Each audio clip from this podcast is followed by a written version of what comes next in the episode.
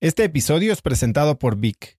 Si me conoces, sabes que soy un consumidor voraz de audiolibros y que he probado todo tipo de aplicaciones para seguir nutriendo mi mente mientras manejo o mientras corro o hago ejercicio, pero sin duda, por mucho, Vic es mi favorita.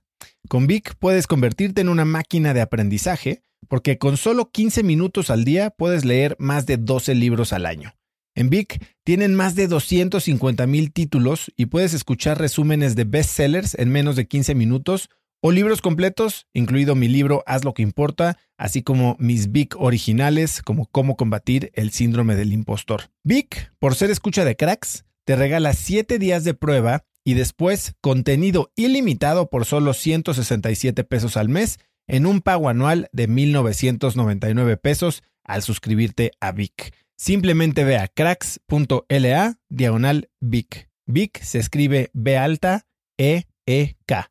Una vez más, es cracks.la diagonal Vic. Este episodio es presentado por Hospital Ángeles Health System. Cada invitado con el que platico en el podcast me abre los ojos a nuevas tecnologías que están impactando de forma positiva la manera en que todos nosotros vivimos. Una de las áreas en las que el avance tecnológico está generando más impacto es en el área de la salud, especialmente con los avances en cirugía robótica que permiten intervenciones con menos sangrado, menos dolor, cicatrices más pequeñas y una recuperación mucho más rápida. Hospital Ángeles Health System tiene el programa de cirugía robótica más robusto en el sector privado en México. Cuenta con 13 robots Da Vinci, el más avanzado y versátil del mundo, y con el mayor número de médicos certificados en cirugía robótica, con la cantidad de horas necesarias para poder operar, ya que tiene el único centro de capacitación de cirugía robótica en todo el país. Este es el futuro de la cirugía. Si quieres conocer más sobre el programa de cirugía robótica de Hospital Ángeles Health System y ver el directorio de doctores, visita cracks.la diagonal ángeles. Una vez más, es cracks.la diagonal ángeles. Consulta a tu médico.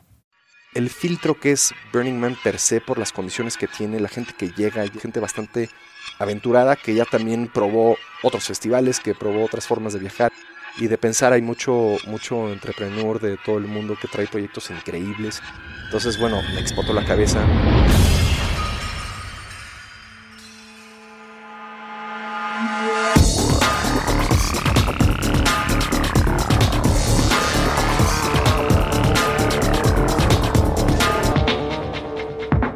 Hola y bienvenidos a un episodio más de Cracks Podcast. Yo soy Osotrava y mi trabajo es entrevistar a cracks en deportes, negocios, tecnología y medios para encontrar las tácticas, hábitos y mentalidad que los hacen ganar en la vida.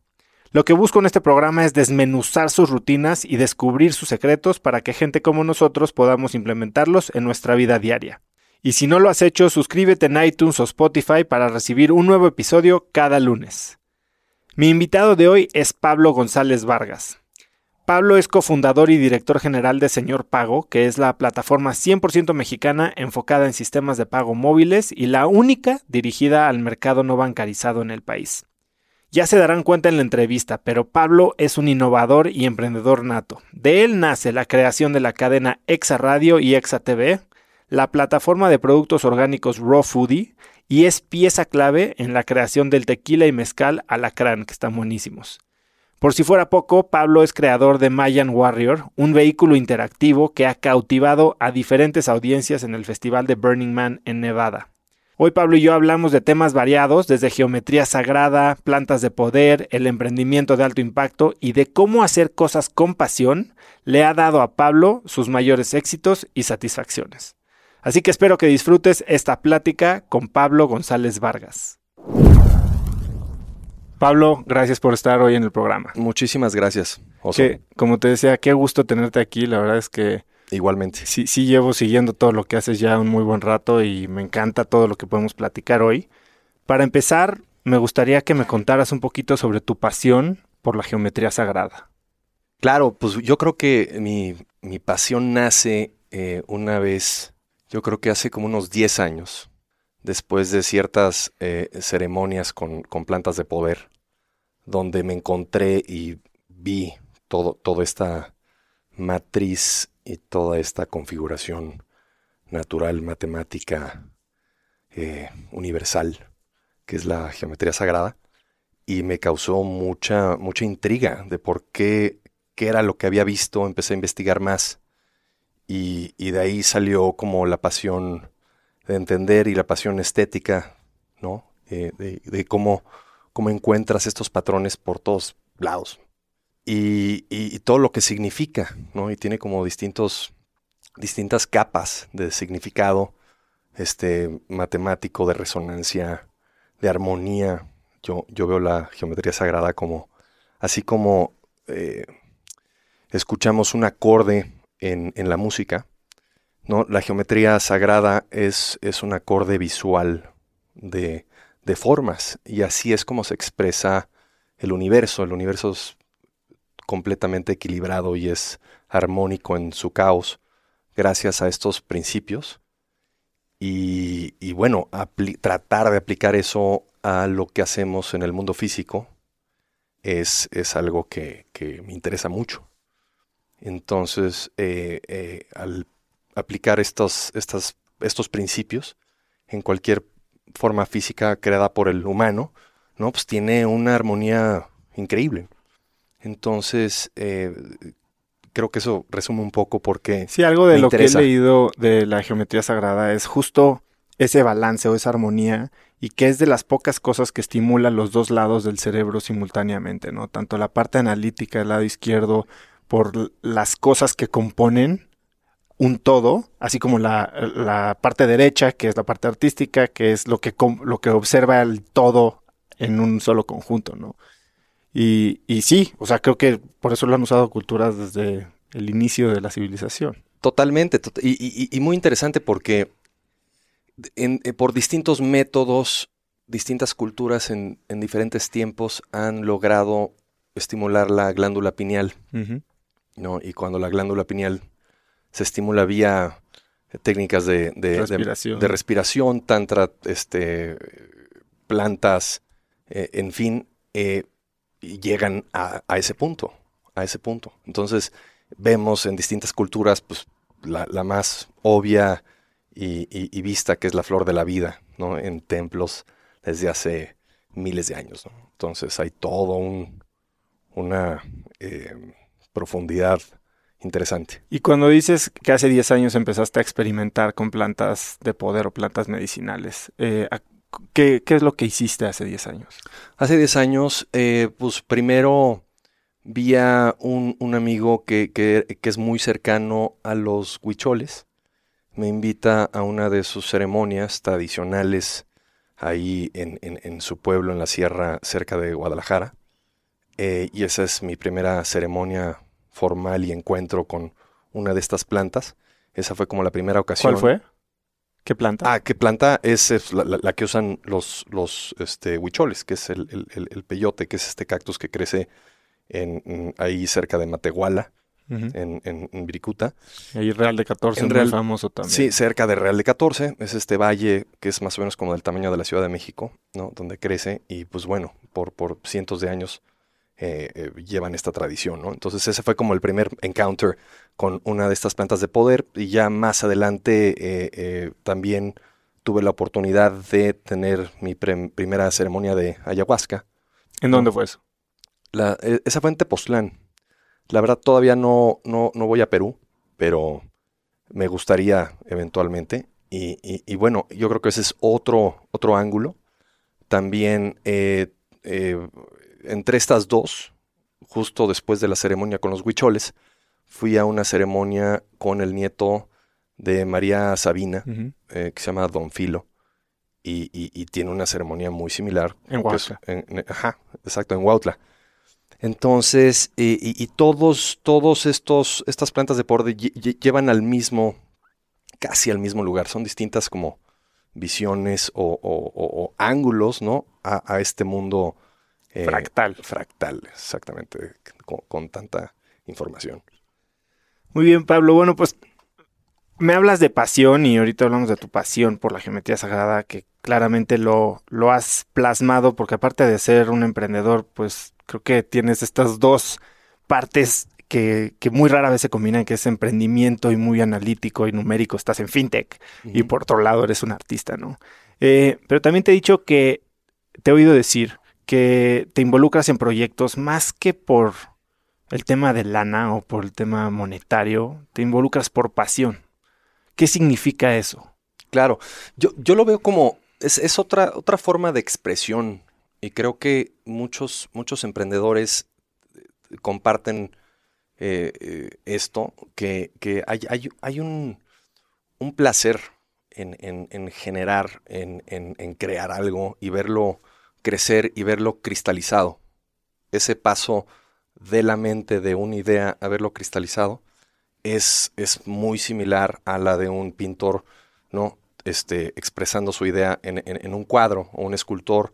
Es, es, muy similar esa sensación, ¿no? Creo que he podido experimentar de los dos lados. Y, y, creo que es, eso es lo que me, me, llama. O sea, me gusta mucho más emprender algo. O sea, hay un, algo. hay un placer, ¿no? En, en, ese acto de emprender algo y ya luego el seguimiento, la verdad es el que más me cuesta trabajo. Te entiendo perfecto, porque me pasa lo mismito. Entonces es así como, pero bueno, eh, eh, eso es uno de los retos. pero es lo que hace creo que al emprendedor único, ¿no? O sea, casi que, que le gusta la mala vida, le gusta la incertidumbre, le, gusta donde las cosas no están escritas y las puede escribir él. E, e, exacto, y, y, creo que son perfiles muy, muy definidos donde dentro de los distintos tipos de seres humanos que existimos, hay, hay unos que como que tienen ese papel en, en, este organismo que es el planeta, ¿no? Que, que, se les facilita. Hay gente que dice, no, pues es que emprender algo, pues no me gusta, no lo veo, o me cuesta mucho trabajo, no me veo haciéndolo. Entonces, bueno, muy posible, o, bueno, puede ser que exista un, un, miedo, pero que sí tengan ese, esa vocación, pero igual su fortaleza pues es, es, es otra, y es, por ejemplo, darle, administrar y crecer algo que ya existe, ¿no? Y ese es completamente un skill eh, muy, muy aparte del de... y que hay gente que puede evolucionar, digo, Mark Zuckerberg empieza su empresa y ahora es el CEO de la empresa más valiosa, de, una de las más valiosas del mundo. Total. Y, y, no es para todos y hay gente que no lo quiere hacer, ¿no? Sí. eh, ahora, ¿tú tuviste también un como momento de renacer después de vender tu primera empresa? Te fuiste a India. Me fui a India por, el 2000, 2001, me fui tres meses. ¿Ya habías vendido tu primera empresa? Ahí, ahí vendí la primera empresa, que fue eh, de, más joven, pues de 18 años. Yo me acuerdo perfecto. De como de los 15, que era un, sonido de, fiestas. Pero yo iba a esas fiestas. Me, encantaba yo cargar el equipo, las bocinas, este, tocaba yo, era yo el DJ, pues era como el one man band ahí en, ese proyecto y lo fui creciendo.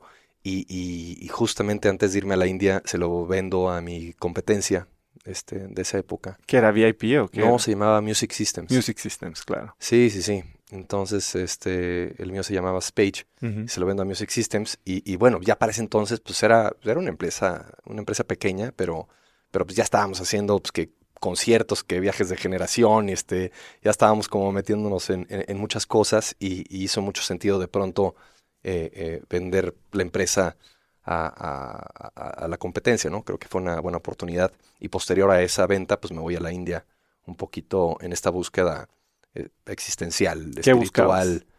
No, pues, lo pues, que buscaba, yo creo que todos tenemos este, esta búsqueda o esta, em, eh, esta gran pregunta de qué, qué, somos realmente, ¿no? ¿no? No soy ni mi nombre, no soy ni mi puesto, no soy ni, ni mi familia, no soy ni lo que pienso, o sea, es que qué hay atrás de todo esto, cuál es, the true self, ¿no? ¿Y algo sembró esa semilla en ti? O sea, porque eras un niño. Sí, sí, sí, está súper pequeño. No sé, yo creo que también me, salté mucho la infancia. O sea, creo que desde los 14 años que empecé esta empresa, pues nunca tuve una vida eh, de, fin de semana con amigos y, fiestas, sino que era, era, como de trabajo y me encantaba, ¿no? Entonces como que no sé si me adelanté o no viví lo que tenía que vivir, pero, pero esa mezcla de cosas este, me, llevaron a, cuestionarme eso. Y aparte, pues digo, sí, sí tengo, sí tengo un cierto grado de intensidad en, lo que hago. Entonces me fui all in y dije, ¿sabes qué? Vendo, me voy y, este, y quiero encontrar esta verdad, ¿no? Y obviamente pues encontré pedacitos este, eh, eh, repartidos muy pocos, la verdad. Digo, ¿Qué regresé- aprendiste en yo creo estos que re- tres Yo creo que regresé pues, prácticamente igual, pero es, fue una búsqueda y un proceso como de seis, ocho años, donde ya me sentía un poco más tranquilo de, de- de- de- de- de explorar distintas este, religiones, disciplinas, eh, ¿no? formas de ver la vida. eh, eh, y, y, pues bueno, creo que ese es un proceso que siempre sigue. Y en este proceso de ocho años, empieza con la India y entiendo que para mucha gente hay un evento como catalizador. Para muchos ha sido Burning Man, ¿no? O sea, platicaba Mm, con una invitada del podcast que me dijo, yo fui a Burning Man, no sé si en 2017, Ya, y me cambió la vida, ¿no? No sé si fue 2014, un, un año así. Ajá. Eh, y ahora es eh, guía de sexo tántrico. Y, Ok. Entonces, así cambió su vida, ¿no? Ella trabajaba en finanzas, ahora es guía de sexo tántrico.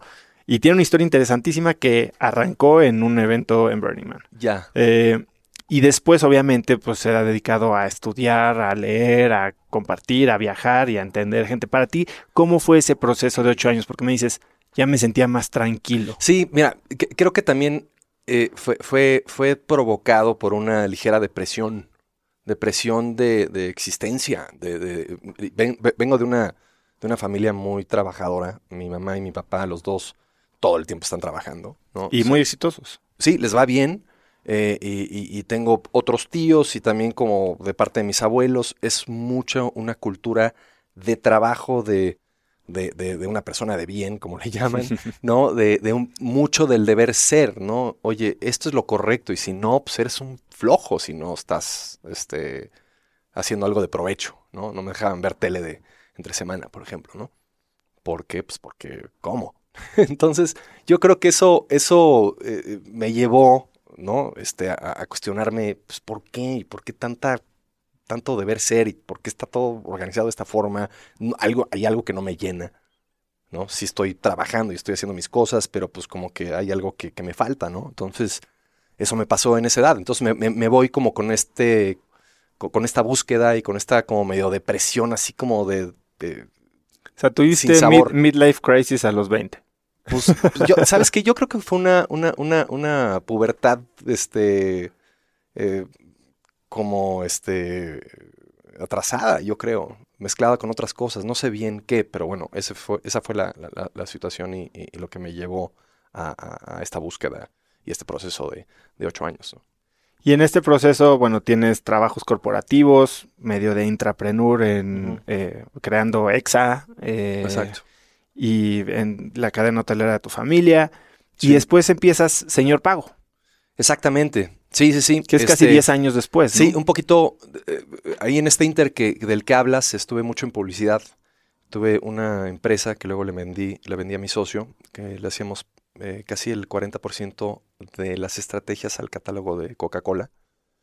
Y, y bueno, o sea, tuve el chance de experimentar el- e- e- esa cadena alimenticia que es la publicidad y, y- y- y cómo pues, está el cliente, luego está la, la- la agencia de, de- de estrategias, luego está la, la agencia de publicidad, luego está la casa productora, y luego, o sea, hay, hay ciertas, y, y es un food chain que, que la verdad a mí en lo personal ya no me gustó porque eh, eh, este tema, la- la- las marcas es, es, es- es un, un espacio muy Difícil.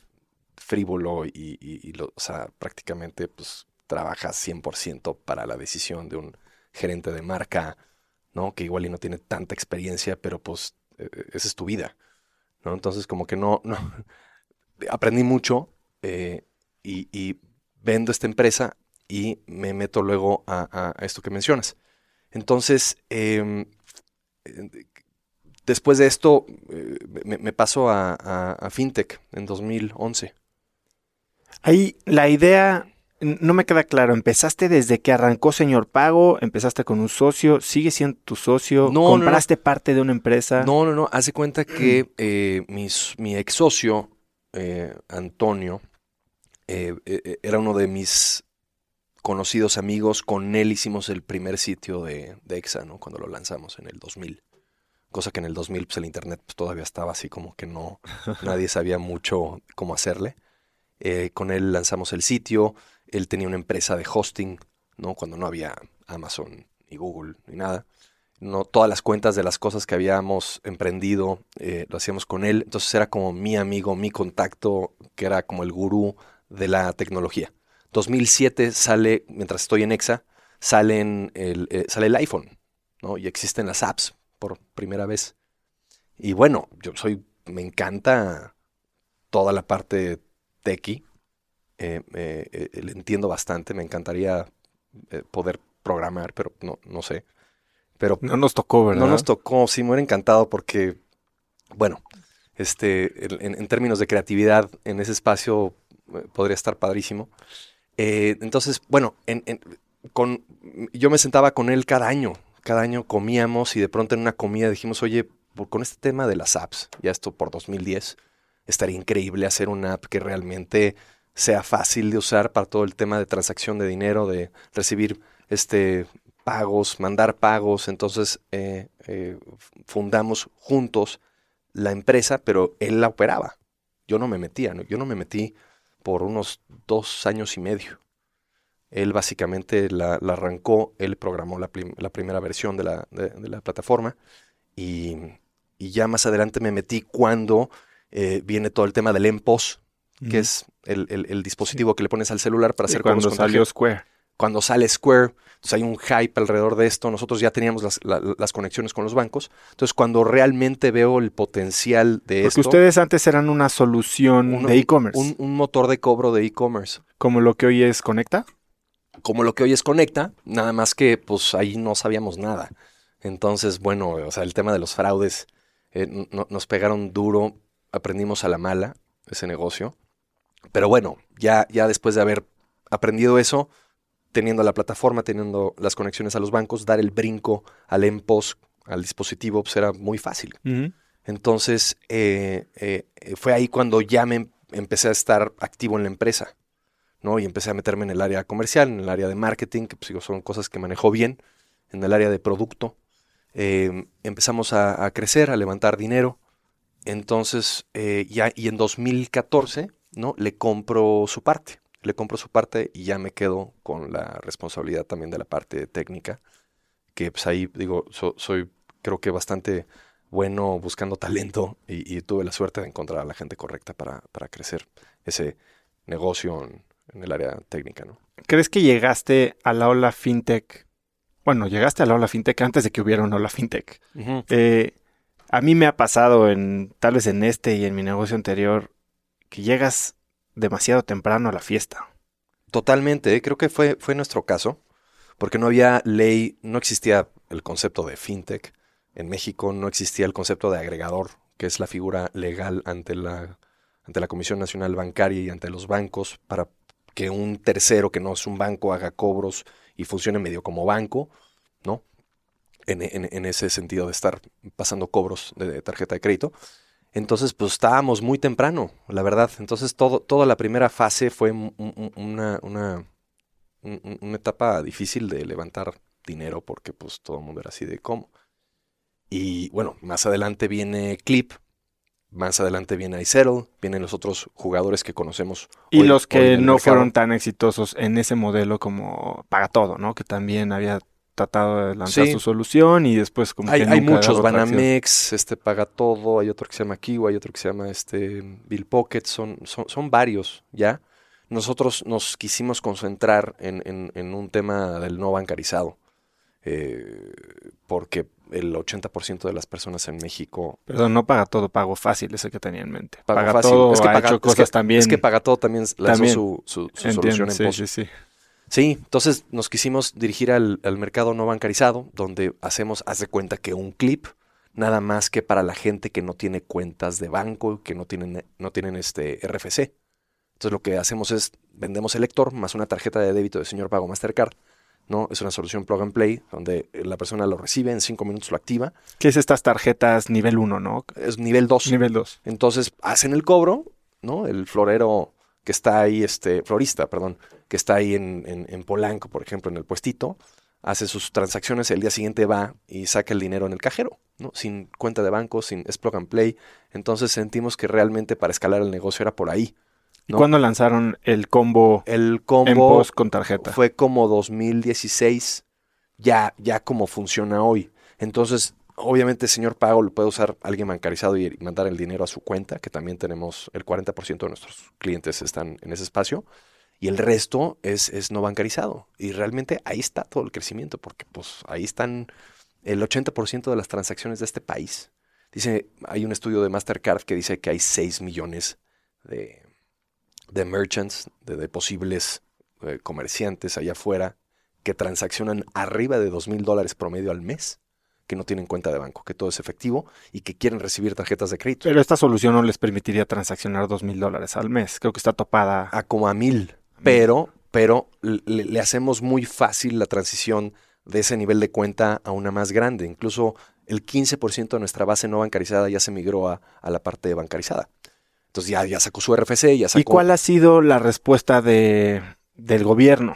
Sobre el gobierno. Pues porque por un lado parece que estás facilitando eh, la economía informal y por otro lado parece que está haciendo el gateway drug o la droga de entrada a la bancarización. Pues la verdad tenemos cachucha de inclusión financiera con el gobierno donde estamos eh, eh, llegando a estos comerciantes prueban, ¿no? Que, que, teniendo una herramienta de estas venden más. Venden el 30% más este, sus clientes se apalancan, los tickets son más altos, entonces, oye, vender 30% más en cualquier negocio quiere decir que, o sea, los crecimientos son diametralmente, no diametralmente, o sea, incrementalmente significativos eh, eh, eh, después de seis meses. Entonces tienen mucho más oportunidad de crecer. y, bueno, ese, ese, es un poco la, visión que, que, tenemos y el modelo de señor pago. Y, bueno, pues hemos estado creciendo nos duplicamos cada año. Y ahorita ya estamos en la serie B de, de, de, ¿Cuánto han levantado entre Seed, Serie A? Serie A, Seed han sido como, como 10 millones de dólares y ahorita estamos levantando 15 para el siguiente año y medio, nada más. Y pues de aquí para adelante ya se acelera muchísimo. Porque pues primero es comprobar y, este, enseñarle a los inversionistas que este mercado existe. Porque todo el mundo cuando dice, le dices no bancarizados, se imaginan la sierra eh, eh, desconectada donde no llega, no hay celulares. No, el no bancarizado está en la ciudad, están en las manchas urbanas y son muy activos. Entonces. ¿Y ahora qué plan tienes? ¿En qué se va a convertir, eh, señor Pago? Porque bueno, al final del día, como dices, hay muchísima competencia, ¿no? Y están las soluciones americanas, tal vez pensando en entrar, que no sé si ese sea tal vez un objetivo, volverte un target de adquisición. Totalmente, totalmente. El, juego que hemos jugado de, nuestra parte es no, no, levantar tanto dinero, porque lo que sucede es que te diluyes mucho y acabas trabajando para alguien más con un porcentaje muy pequeño de la empresa. Eh, lo que quisimos hacer es, oye, a ver, vamos con muy poco dinero a mostrar una atracción muy buena, ¿no? Nos duplicamos cada año de, volumen y de usuarios, ¿no? Para mantener el porcentaje para que en tres años, cuatro años, ¿no? Digo, eso en, ese entonces, ahorita dentro de dos, llegue un jugador internacional y va a ser el más fácil de, adquirir. Porque, porque aparte va a tener un precio más bajo. Claro, entonces. Sí, ahora ves, después de las rondas de fondeo de Clip y de todas las fintech de financiamiento, bueno, pues ya para que te adquieran son 200, 300, 500 millones de dólares. Exacto, es una transacción mucho más difícil. Y socios involucrados mucho más difíciles de convencer. Entonces, eh, eh, para mí creo que es muy tentador para, para el emprendedor tener acceso a dinero porque lo que ven es el crecimiento y lo que ven es su proyecto crecer y el reconocimiento también de ese mismo, ¿no? Pero eh, creo que es muy sano en la ecuación contemplar, a ver, bueno, ¿a qué estamos jugando? Si, si, si es, estamos en el juego de hacer algo y venderlo, ¿no? Y agarrar esas fichas y hacer otra cosa y crear patrimonio, pues aguas con cuánto levantas. Oye, ya hace dos años que estabas pensando en levantar lana. ¿La serie A qué fue? ¿Hace dos, tres años? Sí, fue como tres años, más o menos y que estaba el boom cripto y tú tenías dinero móvil y transacciones por SMS, ¿nunca pensaste en esporborearle un poco de Magic Powder al, cripto? La verdad, nos, no, no, lo vimos con dos empresas extranjeras donde ya tenían los APIs para integrar el tema cripto dentro de la aplicación. Esto era en la época donde todavía Bitcoin era rápido. y como que sí le vimos potencial y tiene potencial. Nada más que, pues bueno, sucedió todo lo que sucedió, pero estuvimos a, A nada. a nada de, de- de- de meterlo. Bueno, hasta Rappi metió cripto por Hasta- un momento, ¿no? Exacto. Exacto. Entonces creo que, digo, cripto tiene todo el potencial del mundo. Yo lo veo que es como en las épocas de, de- de las computadoras en los noventas, donde tenías el DOS y todo era a través de comandos de esta pantalla negra. O sea, todavía está como en ese nivel de, de complejidad visual y de, de- de comprensión. No está tan fácil. O sea, te le tienes que hacer un poquito de tarea para entender lo que es. Y, eh, y te da miedo, digo, obviamente si has hecho transacciones de cripto, sabes que se te va un carácter y tu dinero desapareció para siempre. Exacto, exactamente. Pero yo creo que en unos tres años, cuatro años, pues, va- vamos a ver esta transición de DOS a de pronto tener un- una aplicación de iPhone. Es súper sencillo y súper este, fácil de usar. Que ya está viendo un poco, ¿no? Robinhood en Estados Unidos ya te permite tener cripto ahí. Exacto, y exacto. gr- Gratis. Y falta el tema regulatorio y, y- y- y demás, pero, pero me encanta también ese espacio. Oye, y bueno, pues tienes muchísimos negocios, ¿no? Tienes fintech, que supongo que es el que ocupa la mayor parte de tu tiempo y es, Sí, es la- el la que estás 95%. enfocado en crecer. 95%. Pero siguiendo esta línea de negocios de pasión o de proyectos de pasión, pues tienes inversiones en varias cosas y has desarrollado también negocios que van a- eh, alineados a tu estilo de vida. Raw Foodie, uno de ellos. Exacto. Platícame un poco de Raw Foodie. Sí. Sí, Raw Foodie es una, una plataforma en línea que, que vende suplementos alimenticios raw. Eh, o sea, no es ni siquiera, claro que son veganos, pero es un paso más allá. Tú eres crudivegano. En alguna época fui, no, nada más que no es sostenible en la Ciudad de México. es muy difícil, pero eh, si viviera en California al lado de un Whole Foods, yo creo que sí podría ser. Hoy, ¿qué comes? No, como de todo. Carne. como carne, este, lo único que evito son azúcares refinadas, eh, harinas, Lácteos comes. lácteos. Digo, me gustan los quesos, pero me- como un queso y me da sueño, porque te, te quitan energía eh, lo- los lácteos en general. O sea, por eso es vasito de leche tibia y a dormir. es por eso. Entonces, eh, empecé como con, con esta onda de los licuados en la mañana y, y- y un poquito a limpiar la máquina, que bueno, los beneficios son enormes. Y tra- traficaba todo de Whole Foods, ¿no? Pues, traía maletas y parecía que estaba yo poniendo mi puestito. Entonces, eh, creo esta empresa, ¿no? Que, que- que lo que hace es importar todos estos productos. Allá eres importador. Sí. Y ya tenemos una marca propia donde tiene los, los principales productos. a- a- ahorita Matcha, ma- ma- proteína. Matcha, proteína, hemp, cacao, este, goji berries como los mainstream. ¿Y sorciados desde México o también importados? Eh, algunos son mexicanos, otros son de Colombia y otros son de Canadá. Eh, digo, ahí es, ahí buscamos calidad y, y- y- y- y precio. Entonces, y, pensando que, que en aquella época, cuando comienzo esta plataforma, que el boom iba a ser la venta online, en México todavía no se da ese paso. Entonces la gente y los hábitos de consumo es, oye, voy al supercito chiquito de la esquina donde hay este tipo de productos y también ya en, en, en- en todos los supers. Este, Sí, Superama ya Ajá, ya tienes como tu sección de, de superalimentos Sí, sí, sí. healthy, ¿no? Entonces eh, la gente prefiere hacer eso que comprarlo en línea, ¿no? Entonces to- todavía falta que madure el, el mercado. Entonces siento que, pues sí, too, too early to the, to the party. En ese Pues sí, también ahí Good Express creo que hizo una buena chamba. No sé de qué tamaño llegó a, a hacer el su mercado y también ha desarrollado sus productos propios, pero creo que apalancó mucho la comunidad, ¿no? También. Sí, sí, sí, la verdad le metieron muchas ganas a, a esa plataforma. Desconozco cómo, cómo estén ahora, pero lo que vimos nosotros es que el- las ventas en línea, al menos de nuestra tienda, iban completamente flat todos los años, pero no crecía. Pero lo que sí crecía y lo que donde sí, ha- sí había más este negocio es haciendo tu propio producto por los márgenes, ¿no? Hacerlo más vertical y pues, te conviertes en un proveedor para todas estas cadenas de las que estamos platicando. Entonces digo, se convirtió en eso, pero digo, todo ese eh, eso que sucedió ahí fue porque pues yo, yo era el primer consumidor de ese tipo de productos que no podía encontrar en México en aquella época. Estamos hablando de 2010. Entonces, ahorita pues ya está mucho ¿Y más. cómo avanzado. empiezas un negocio? Eso es algo que me, me intriga y me interesa muchísimo que me cuentas. Ok, tienes una empresa con inversionistas externos, digo, 10 millones de dólares es una muy buena lana, eh, que pues los inversionistas normalmente esperas que, esperan que duermas en tu oficina y que estés 3000% dedicado a ese negocio. ¿Y, y cómo, cómo partes tu atención? O sea, tal vez me dices, es 95% señor pago, pero el 5% también lo van a querer. Claro. Pues mira, la verdad, con todos los inversionistas que, que- que hemos invitado, yo sí les dejo muy claro qué hago. Y sí les digo, oye, una vez al mes o un mes y medio al, ah, perdón, un mes y medio al año me desaparezco. ¿no? Que es me- por ahí de agosto, septiembre. Exacto. Este, agosto, septiembre me voy a Burning Man y es lo que hago, me encanta. Y, y- y ya, no, no, no me roba más tiempo de eso. Eh, en aquella época.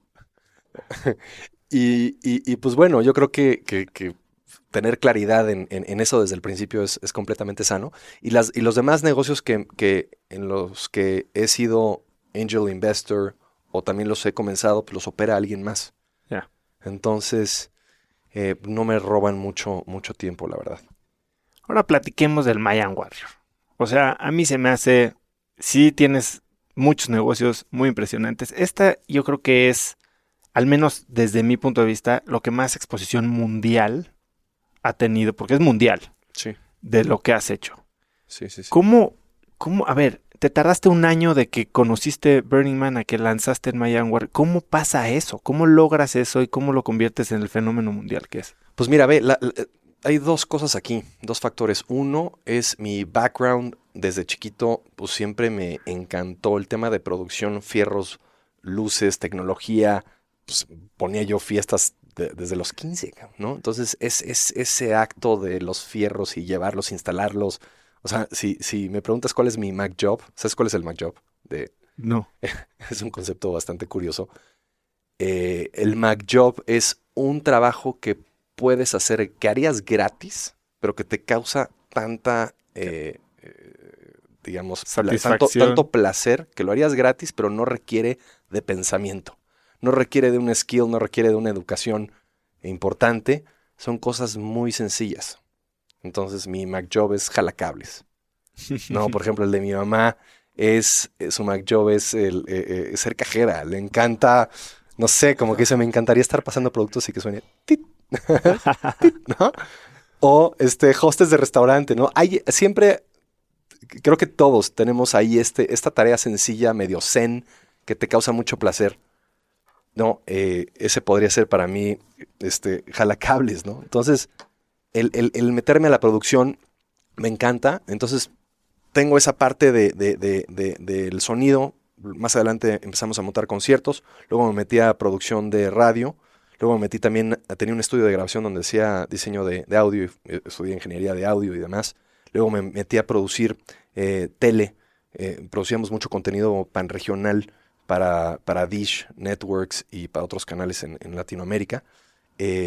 Estuve de director de producción en, en- en MBS, donde pues en, esa posición pues, me tocaba eh, proveerle los servicios de producción a los premios MTV, a partidos de fútbol de ESPN y demás. Entonces hay todo un abanico de cosas que pude aprender que me encantan, o sea, eh, y, le investigo y me clavo, donde los dejé de hacer. Los dejé de hacer porque me metí a señor pago, ¿no? A fintech que me gusta la tecnología, pero mi pasión como tal, que es todo este abanico de cosas, se había quedado como trunco. Entonces llego a Burning Man y pues ahí, o sea, el gringo es especialista en ser do it yourself en todo.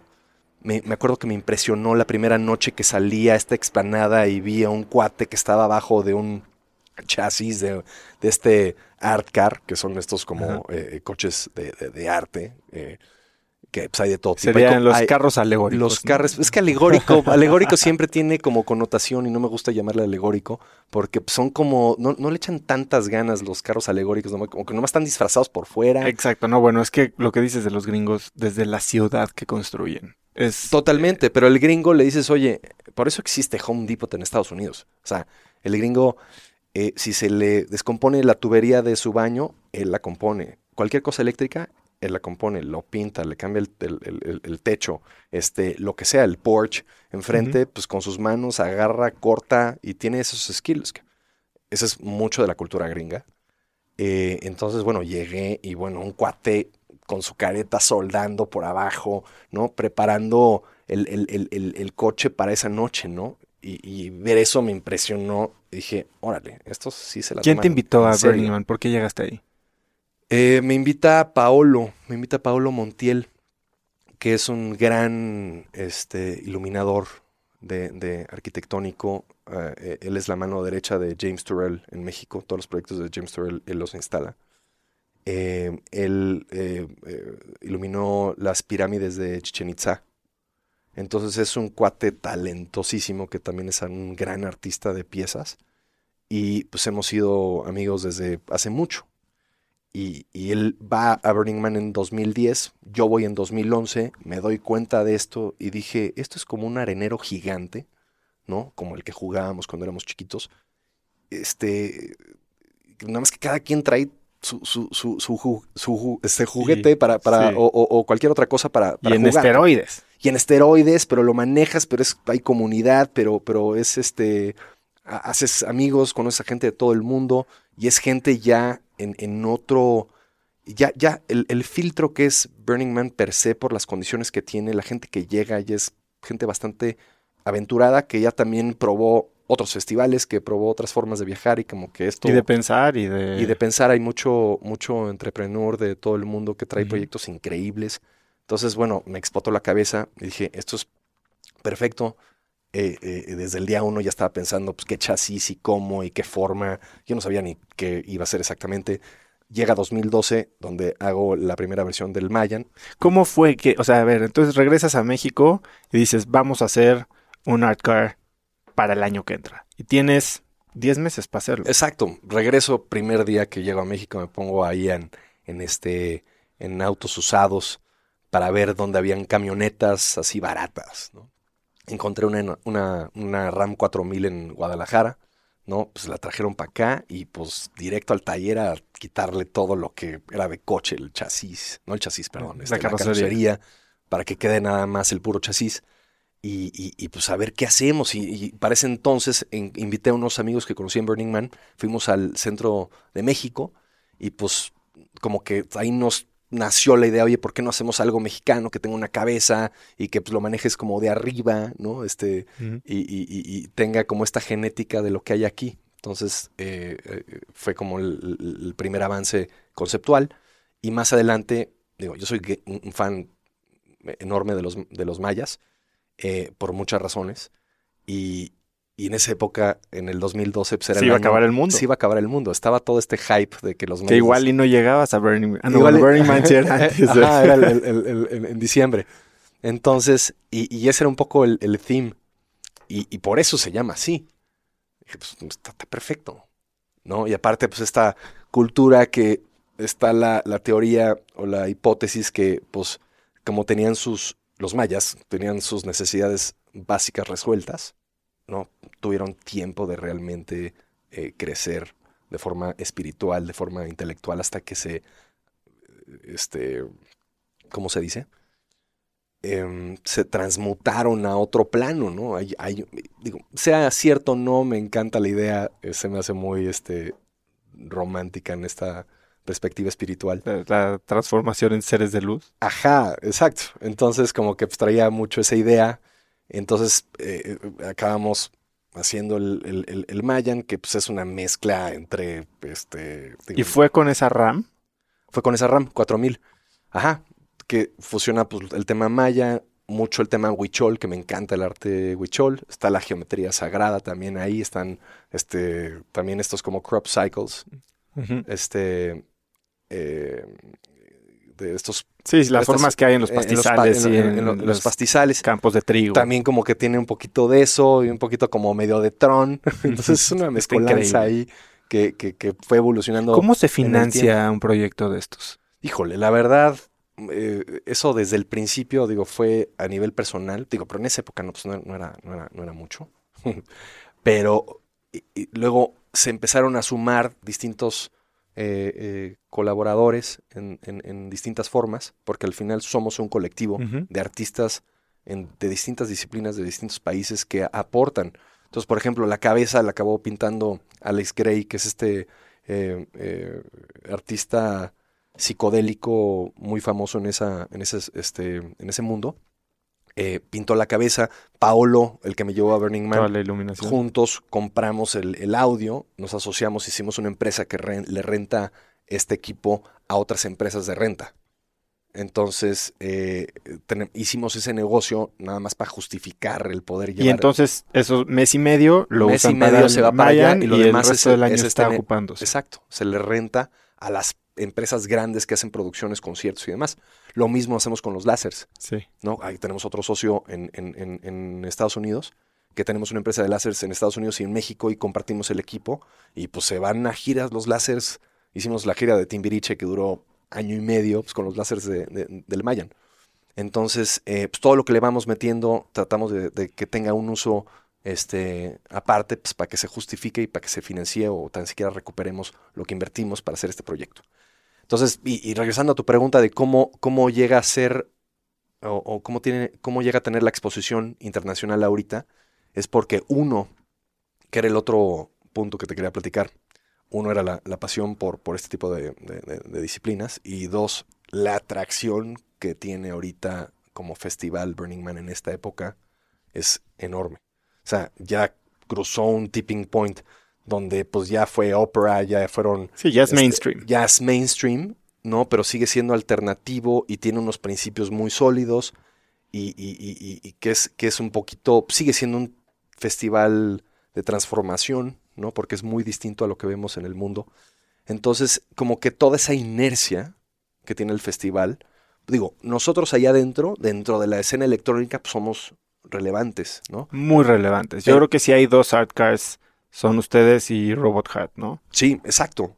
Ahora, eso es nada más en ese, en En ese nicho. En ese pocket dentro del festival, porque Sí, el sí, festival sí. es gigante. Sí, sí, sí. Y hay gente que le gusta el country, hay gente que le gusta Eso Elvis, impresionante. que les gusta el, El trash. rock and roll. Otros son meditación y todo su onda es cero alcohol y todo es espiritual y Sí. así es todo lo que hacen. Este, hasta este, estos camps de orgías. O sea, digo, existe eso y son, El son, Orgy Dome. El Orgy Dome. y esos son, eh, una vez más, son, son nichos como en una ciudad. Es exactamente como en una ciudad. Vas a San Francisco o cualquier urbe Y vives la ciudad que quieras. y vives la ciudad que quieras. Entonces es muy similar. Entonces nosotros dentro de esta esfera, este, de, de ese tipo de, de- de- de música, pues tenemos un papel relevante y más la atracción que tiene el festival, pues de pronto pues hay gente de todo el mundo que va a Burning Man y que le gusta y que se engancha y que se transforma y que le cambia la vida. Entonces pues de pronto nos empiezan a llegar a partir de hace dos años para acá, pues eh, eh, solicitudes de, oye, pues ¿por qué no llevamos? Porque ahorita lo que hacemos es... eh, Tours. tours, hacemos fundraisers para levantar dinero, para financiar el Mayan y aparte us- utilizar el dinero que, que, que, que, digamos que como un 30-40% ahorita Comunidades, ¿no? para, para apoyar comunidades este, mayas. Entonces, de pronto, pues ya estamos haciendo este, San Petersburgo, este, Líbano, eh, eh, este, Beirut, este, Careyes. bueno, Careyes en México, Estados Unidos, eh, Brooklyn. eh, Y ya tienes una organización que maneja el Mayan a lo largo del año. O sea, es una empresa o un colectivo, una Sí, eh, sin ya- fines de lucro que, que se maneja sola. Totalmente, sí, ya, ya, digo, no tanto como me gustaría, porque sí, sí, la verdad quiero un poco desprenderme de eso porque cada vez me, me ocupa más, más atención. Pero está creciendo el equipo, ya hay gen- personas dedicadas al 100% a estar haciendo logísticas de, de como de un tour, haz de cuenta. Entonces, pues este año tuvimos 18 fechas en distintas partes. Y pues bueno, pues, es logística de, no, no, Pues mueve un camión también. Sí, bueno, el camión va a, a- a algunos, estamos viendo cómo podemos hacerlo más exportable el camión, pero cuando no va el camión, va mucha decoración, va parte del equipo, este, de, de los O fierros. sea, es como un concepto, una fiesta temática. Es como una fiesta así. temática o va el camión, pero queremos que en, en- en- en el futuro pues vaya el Mayan y aparezca en África o en Brasil. Estamos viendo cómo le podemos hacer para que den los tiempos, den los dineros y, pueda suceder eso. Entonces, y todo para que acabe ¿no? En, en, eh, encausado al apoyo a comunidades. Entonces, un poquito nuestra siguiente fase es, oye, no, no solamente somos un proyecto ahí de Burning Man, ¿no? De ese nicho, sino que ahora, pues, lo que su, su, su sentido de, de, de, ser, pues, es, es el apoyo a estas comunidades indígenas en, ahorita en México, empezando con los mayas, y más tarde, pues ojalá podamos ayudar con cosas muy tangibles, nosotros haciéndolas directamente. O sea, no queremos darle dinero a fundaciones porque pues como que de pronto ya no sabes ni qué pasó con ese dinero, sino es, oye, pues vamos y hacemos una escuela, y, pero nosotros, ¿no? Y le enseñamos a la comunidad, oye, esto es lo que pasó con el dinero, ¿no? De este evento que asististe. Entonces queremos como cuajarlo de esa forma para que, para que se resuelva así.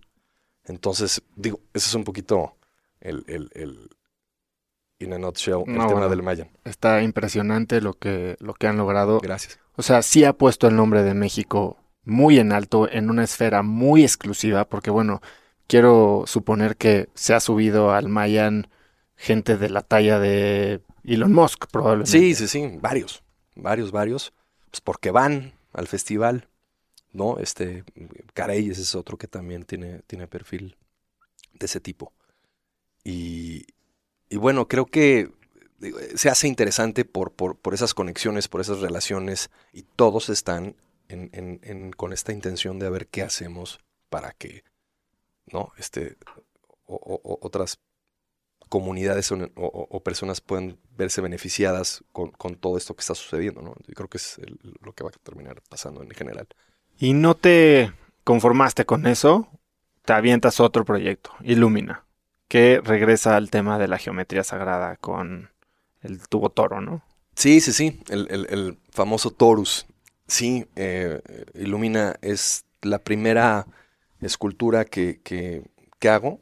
Eh, un poquito mi intención es una vez saliéndome de señor pago, saliéndome del mundo fintech, ¿no? Lo que quiero hacer es dedicarme más a este mundo eh, de, escultórico, de arte, de iluminación. Y ahorita estamos viviendo en, un, e, e, en una época muy afortunada porque ya todas las industrias y todas las tecnologías ya se empiezan a poder hablar. Ya, ya es muy sencillo integrar este, las cosas. Y, eh, Illumina es un, un, primer intento de esto donde Illumina integra lo que es la escultura física integra iluminación, integra música, ¿no? Integra espiritualidad. Biosensores, ¿no? Que son como tipo biosensores, pero llega un poquito más allá porque hay un grupo de, de científicos que tienen una organización que se llama Heart Math, que es algo en lo que mi mamá está clavadísima, que son sensores que te pones en el dedo o en la oreja que lo que detectan es toda la información que hay entre latidos de corazón.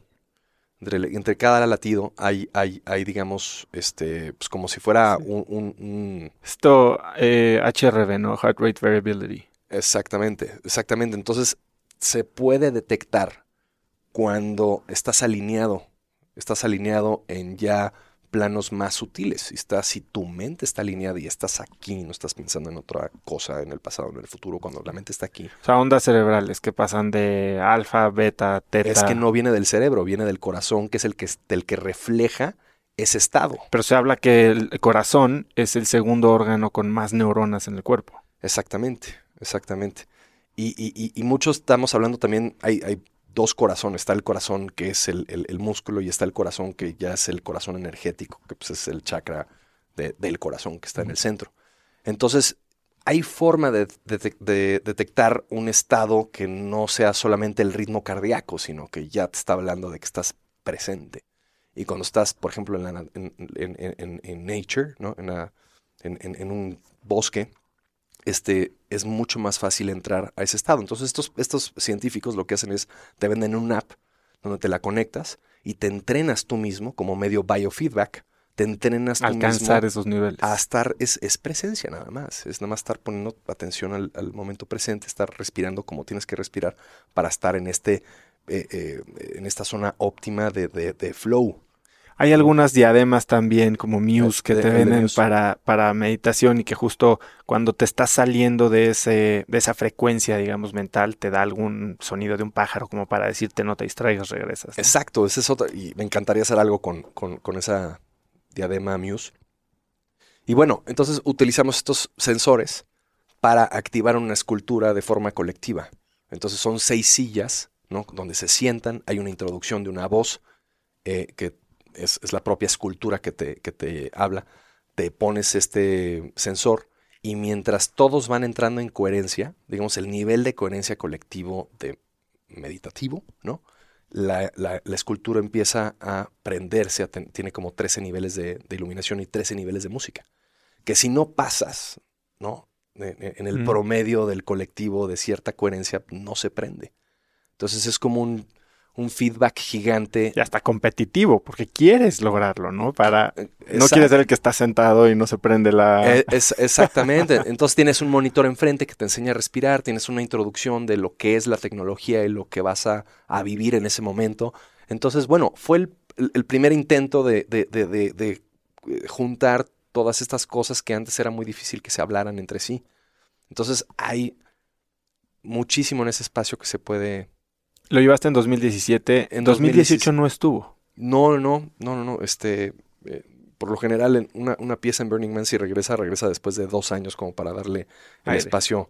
Ajá, exacto, para, para que te- tengas la suficiente masa crítica que vea la pieza. El año pasado que estuve ahí había una que fue para mí la pieza favorita. Supongo que era algo muy similar. Se llamaba Radio Lumina. Seguro la viste. Le decían la Death Star, ¿no? Que era como una célula que igual prendía y se apagaba Ah, con ay, la pero y se- música. y se Y movía. se movía. Era. Impresionante. Estaba. Me encanta la idea que tú dices que la audiencia tenga injerencia en el arte, ¿no? Claro, pues que sea interactivo es todo. No, porque ya, ya pasamos esa época de nada más observar.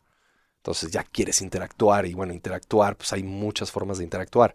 Y con todas estas tecnologías nuevas y sensores, pues bueno, o sea, creo que hay mucho espacio para la creatividad y expresión en ese sentido. ¿Qué planeas para este año en Burning Man? no, este año vamos nada más a hacer el, el, el, el Mayan. Nada más. No, ¿Por qué, hijo? Es que, no, es que ahorita hay, hay ciertas cosas por dentro. Tienen su camp también. Es que también tenemos el camp. Y antes tenía yo un socio que, que hacía el camp con nosotros. Y ahora va a ser la primera vez que los- lo estamos haciendo solos. Entonces, pues lo que conlleva sobrevivir dos semanas y cacho en el desierto. Te vas sin desde build Nada. a todo. Es exacto, es un tema muy crítico. Si te falta agua, olvídate. O sea, es crisis. No es de que ve al Walmart y, y- y compra este. Y ahora con las nuevas reglas que están queriendo meter, de que ya no están o, o quieren prohibir los proveedores externos, como esta gente que trae camiones de agua o hasta drenaje. está, está mucho más regulado. O sea, sí existen esas empresas, pero lo- lo- les hacen auditorías. eh, eh, es casi casi con pelos y señales a quién le sirves agua, cuánto se lo cobraste, para que de ahí hay un como impuesto que le cobran de, de un porcentaje de la factura.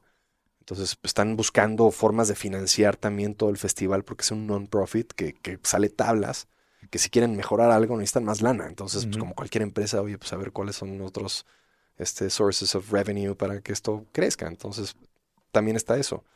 Entonces, eh, es, es un tema crítico que hay que pensarlo muy bien porque pues, el camp es de 150 personas y, y- y si algo sale mal, o sea, son 150 personas, Sí, sí, sí. ¿no? Entonces, eh, eh, este año eh, el gran reto es ser autosuficientes en todo. Entonces, ya el próximo año, pues ya seguro llevaremos algo extra. Oye, yo tengo una pregunta. ¿Cómo, cómo hacia los medios, la gente, la... O sea, porque como te decía al principio, tienes estas dos partes que rara vez se combinan de una forma tan extrema y tan pública y tan visible como tú. ¿no? La parte artística y la parte medio esotérica y espiritual con la parte dura de un fintech. No hay creo que De más duro que, fintech. ticne- te- que Que fintech, tech ajá, con, con eh, fina- finanzas, ¿no? ajá.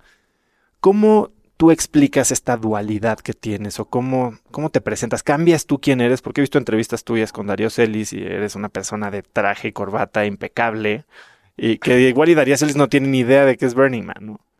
Sí, la verdad son dos mundos completamente distintos. Y sí tengo que p- jugar ese rol del traje que no me gusta nada. O sea. Pero pues como le ha- pues, tienes que ir a ver un, una- un fondo de inversión.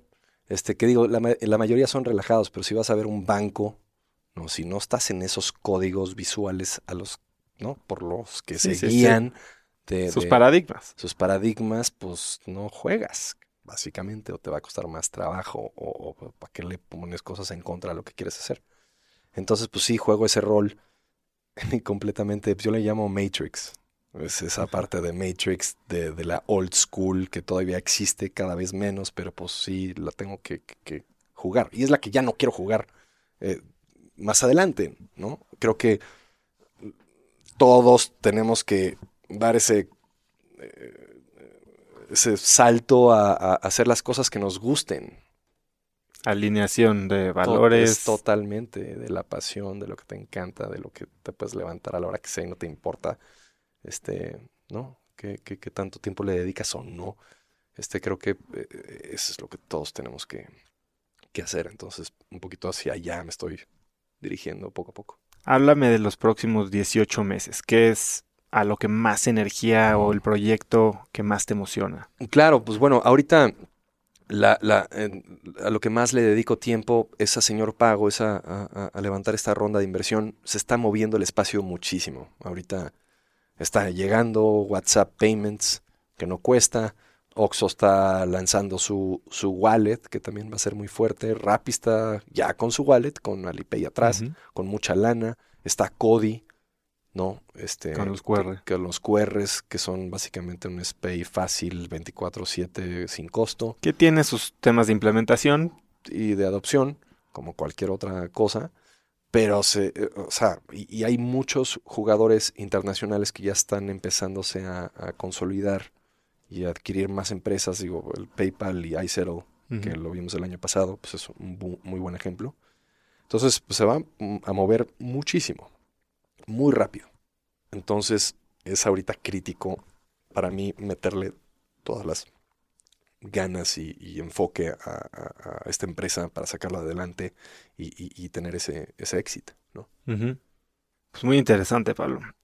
Entonces, ya para cerrar y no quitarte más tiempo, tengo unas preguntas más concretas. Te puedes extender todo lo que quieras en responderlas. No hay respuesta buena, no hay respuesta incorrecta. Pero cuéntame un poquito, ¿qué es algo que aprendiste de ti recientemente? que puedo tener paciencia. Yo creo que con la edad, con la edad empieza a aparecer eh, la paciencia. Sí, sí, sí, la verdad siempre he sido muy, este, o sea, todo lo quiero en ese momento, ¿no? Todo lo que hago, todo lo que pido, todo lo que... Y pues hay cosas que tienes que esperar y que tienes que dejar que, que el tiempo haga su chamba. Entonces creo que es una parte nueva que, que estoy descubriendo que sí puedo tener esa y, y- y disfrutarla, ¿no? Este, y, saber que es parte del proceso y estar tranquilo con eso. Y uniéndolo al tema de Illumina y de la coherencia y de meditación, para, para apagar esta inquietud tal vez que tal vez te sale natural, ¿tú usas alguna técnica de meditación? ¿Tienes alguna práctica diaria? Mira, la verdad es it's on and off. Ujú. He tenido épocas muy disciplinadas de meditación que, o sea, los beneficios, digo, este, son muy claros. Y también de nutrición. Y hay épocas también que, que- que lo dejo de hacer, ¿no? Y creo que este último año eh, eh, estoy como en esa época Más relajada. más relajada, que no le metí tanto a la disciplina y, y- y sí siento el- el- eh, un poquito la necesidad de regresar. Entonces, eh, y que es una cosa muy sencilla, es, es sentarte en la mañana media hora a meditar y en la noche. Media hora hacías en la mañana y media, en la hora. noche. Exactamente. ¿Y usabas algún tipo de guía, alguna aplicación, alguna técnica en particular que hayas aprendido en algún lado?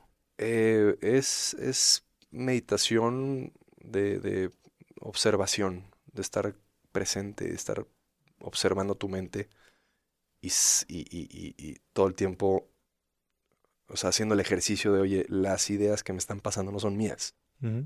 Y, la- y estoy desde el punto del, obs- del- del Del observador. Y mantenerse ahí, en ese lugar, nada más observando, es el más difícil. Es, No es- involucrándote. no, exacto, ¿no? Enganchándote y de pronto este, ya, ya te vas en el pensamiento y te pones medio a soñar despierto, ¿no? Es súper este, fácil que pase eso. Y eso es lo que quiero practicar y cómo quiero funcionar más adelante. Me gustaría poder estar consciente todo el tiempo y pues creo que va a ser una vida mucho más este, relajada. ¿Y lo haces con música? ¿Lo haces en silencio? Eh, silencio.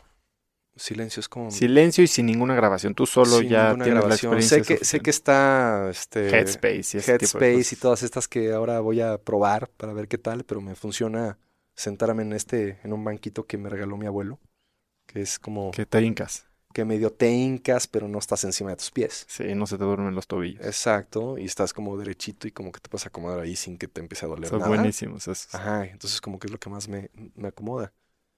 Y, y, y pues sí, eso es lo que quiero hacer.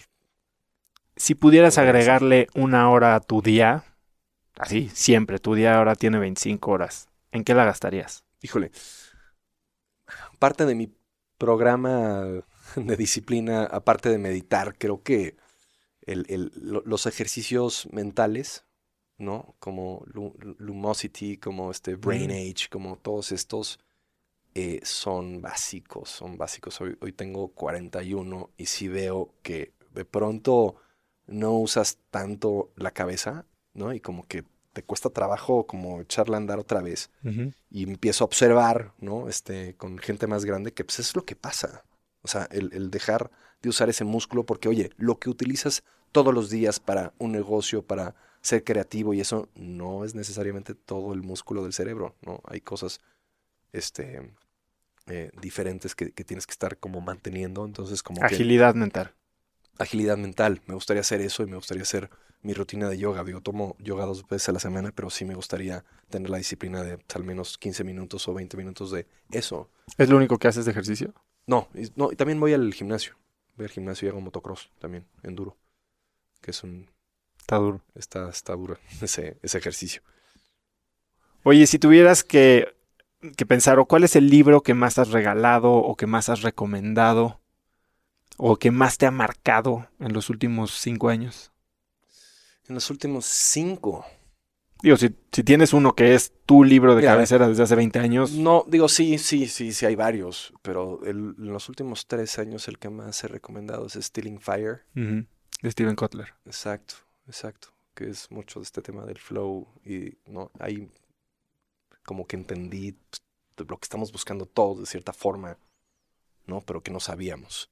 Y que hoy, usando todas estas técnicas y, tecnologías y ciencia, se puede facilitar mucho más, ¿no? Lo que dice cómo los equipos especiales de los SEALs se entrenan para funcionar como una sola entidad cuando son grupos de seis, ocho personas, ¿no? O sea, que no tienen ni siquiera que voltearse a ver y están en total sincronía. Exacto, exacto. Entonces, eh, eh, ese es uno muy, muy, muy reciente que, que, me encanta y muy digerible y muy universal. Porque, y divertido. y divertido, porque hay otras clavadeces que luego recomiendo así, pues no, nada más no jalan. No, este... Eh, el otro, pues, How to Change Your Mind. Sí, Michael Pollan. Michael Pollan es otro buenazo. Este... y digo, esos, esos dos son los que más he regalado. Ajá. Muy bueno. Y bueno, y de antes, pues bueno, he recomendado a Carlos Castaneda toda su serie.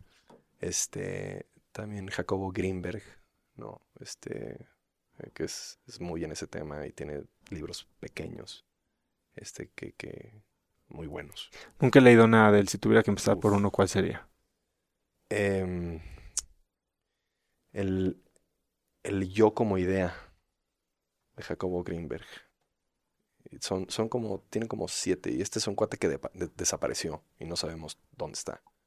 Y hay varias hipótesis, de que si este, se transmutó o se lo llevó el FBI o este, quién sabe lo mata. y, y, su hija está viva. Está viva y tampoco sabe y dejó como siete libros pequeños. Son súper pequeños, pero es de las cosas más contundentes que he este, leído y que te explica, oye, lo que se refería el cristianismo, aquí lo mismo lo dice el budismo de esta forma y, lo, y el tantra lo dice, o sea, te pone todos juntos, dicen, todos estos dicen lo mismo, entonces como que te une todo, todo este, las disciplinas. Y que mucho de eso también se explica mediante la geometría sagrada también. Pues sí, pues la matemática y las resonancias y demás, pero, pero ese, es, ese es otro bueno que, que- que me encanta. Lo voy a comprar. Para cerrar, Pablo, si tuvieras la oportunidad de escribir un mensaje en el cielo, contratar un avión que te escriba una frase, un mensaje que van a ver millones de personas, ¿qué diría? Hay una frase, hay una frase que me encanta de, de Osho, que ahorita está muy, muy controversial después de su documental. Está, está bueno. Está bueno, pero tuve la suerte de, de encontrarme a alguien que me pasó como 70 gigas de sus pláticas. Conferencias. De- es que nunca escribió un libro, Osho. No, de hecho, los libros son eh, transcripciones de las conferencias. Literales de, Sí. de- de cuando se sentaba, diario salía y daba una plática. Sí, sí, Eso sí. lo hace en libro. O sea, imagínate. Entonces, y hay una frase que no está en ningún libro, pero que la escuché en quién sabe qué episodio, este, que dice, awareness is the only discipline. Y esa, te lo juro que si me tatuara una sola cosa que no tengo tatuajes, sería esa frase. Que, que eh, esa es la única disciplina. Ese es realmente el, el despertar, es, es, es to be aware all the time. La conciencia es la única disciplina. la conciencia. No, O no, la es- pre- no, ¿Cómo lo traducirías al la español? presencia. La presencia. La presencia eh, consciente. La presencia consciente es la única disciplina, es lo que este, es de las frases más fuertes que. Justo ayer empecé a leer un libro que se llama Awareness de Anthony de Mello. Ah, de Anthony de Melo, buenazo. Ese, ese, ese no lo he leído, pero todo lo Es también, no, son 180 páginas, letra muy grande, yo creo que en dos días te lo echas. Ajá. Y muy platicado, muy divertido. Te lo voy a regalar, ahorita te lo mando. Sí, sí, me encantaría. Te, te recomiendo, este, hay una cosa que descubrí de, un- de un tío mío, el, el audiolibro con el Kindle. Escuchas, e- es al mismo tiempo que estás leyendo, Sí, sí, estás sí. escuchando. Es, Sí, pagas como 3 dólares extras y te da el audio sync. Y si oyes, también el, el Kindle se adelanta hasta el punto en el que vas y lo puedes ir leyendo. y- exacto. Yo uso mucho audiolibros porque los oigo más rápido.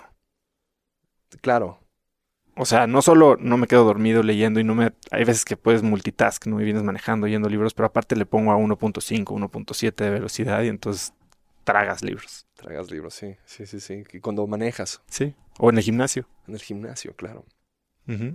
Sí, es un, un- gran medio. Eso y los podcasts. hablando de, de podcasts como este, ¿no? Creo que este, estamos ahorita viviendo en una gran época donde de pronto ya puedes escuchar conversaciones de temas muy complejos o no. Y con pero- expertos. Y con expertos, así el más experto, digo, mi podcast favorito es Joe Rogan.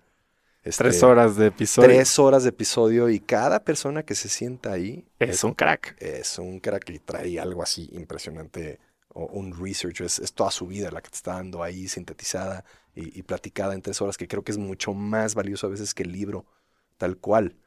¿no? Sí, es algo que yo he estado un poco medio evaluando y hasta peleando porque hay, hay mucha gente que nos oye y nos dice, está increíble, pero es demasiado, más de una hora y media, más de una hora. Como que la gente en Latinoamérica sigue acostumbrada un poquito a los bytes, ¿no? Y la entrevistita de tres minutos o de 15, en lo que claramente hay una agenda y hay un límite y hay una estructura. Y a mí lo que me gusta del formato largo es que te puedes meter a temas, pues, Sí, sí, sí, de todo. No, y sin censura, exacto. ¿no? Este. Sí, sí, sí. Yo- yo- igual, o es audiolibro o es podcast. Este. eh, cuando voy, digo, yo me muevo en moto en, en- en la ciudad.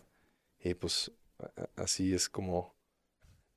Pasas tus trayectos. Exacto, exactamente. Pues Pablo, muchísimas gracias por estar aquí. Me queda clarísimo que eres un mega crack. No, bueno, pues, digo, eso, eso está por verse. Pero muchas gracias. Mil Muchas gracias, por, por invitarme. Me, me- me encanta el, el- proyecto y, y- y qué bueno que lo estás haciendo. Este, ojalá tengamos más. Hablando de Passion Projects. Ah, Hablando de Passion Projects. Exacto. Pues muchas gracias, Pablo. A ti, Oso. La verdad es que disfruté muchísimo de esta plática con Pablo. Si a ti también te gustó, suscríbete en iTunes o Spotify y califícanos ahí con 5 estrellas para que más gente nos pueda encontrar. También suscríbete gratis a Viernes de Cracks, que es el boletín o mail que mando cada viernes con 5 tips o recomendaciones rápidas que te dejarán algo bueno que comentar el fin de semana. Para hacerlo simplemente ve a cracks.la diagonal viernes. Y si aprendiste algo de este episodio, mencióname en tus historias de Instagram como arroba osotrava. También puedes encontrar los links a todo lo que mencionamos hoy Pablo y yo en el episodio, links a libros, videos, etc. en www.cracks.la diagonal Pablo. Eso es todo por hoy, yo soy Osotrava y espero que tengas una gran semana.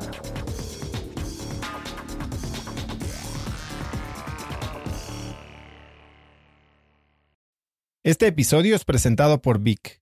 Si me conoces, sabes que soy un consumidor voraz de audiolibros y que he probado todo tipo de aplicaciones para seguir nutriendo mi mente mientras manejo o mientras corro o hago ejercicio, pero sin duda, por mucho, Vic es mi favorita.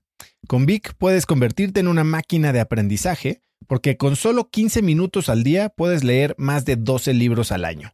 En Vic tienen más de 250 mil títulos y puedes escuchar resúmenes de bestsellers en menos de 15 minutos o libros completos, incluido mi libro Haz lo que importa, así como mis Vic originales como Cómo combatir el síndrome del impostor. Vic, por ser escucha de cracks, te regala 7 días de prueba y después contenido ilimitado por solo 167 pesos al mes en un pago anual de 1.999 pesos al suscribirte a Vic. Simplemente ve a cracks.la diagonal Vic. Vic se escribe B alta E E K.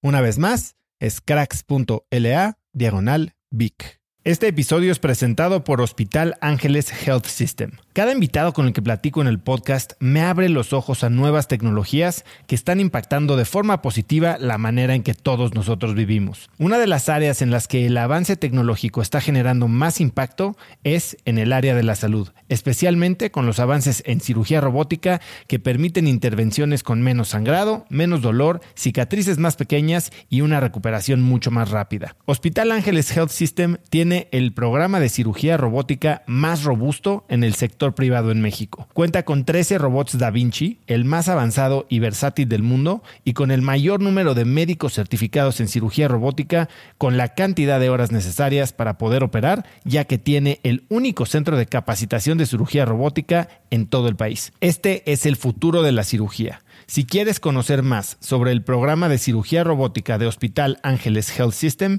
y ver el directorio de doctores, visita cracks.la diagonal ángeles. Una vez más, es cracks.la diagonal ángeles. Consulta a tu médico.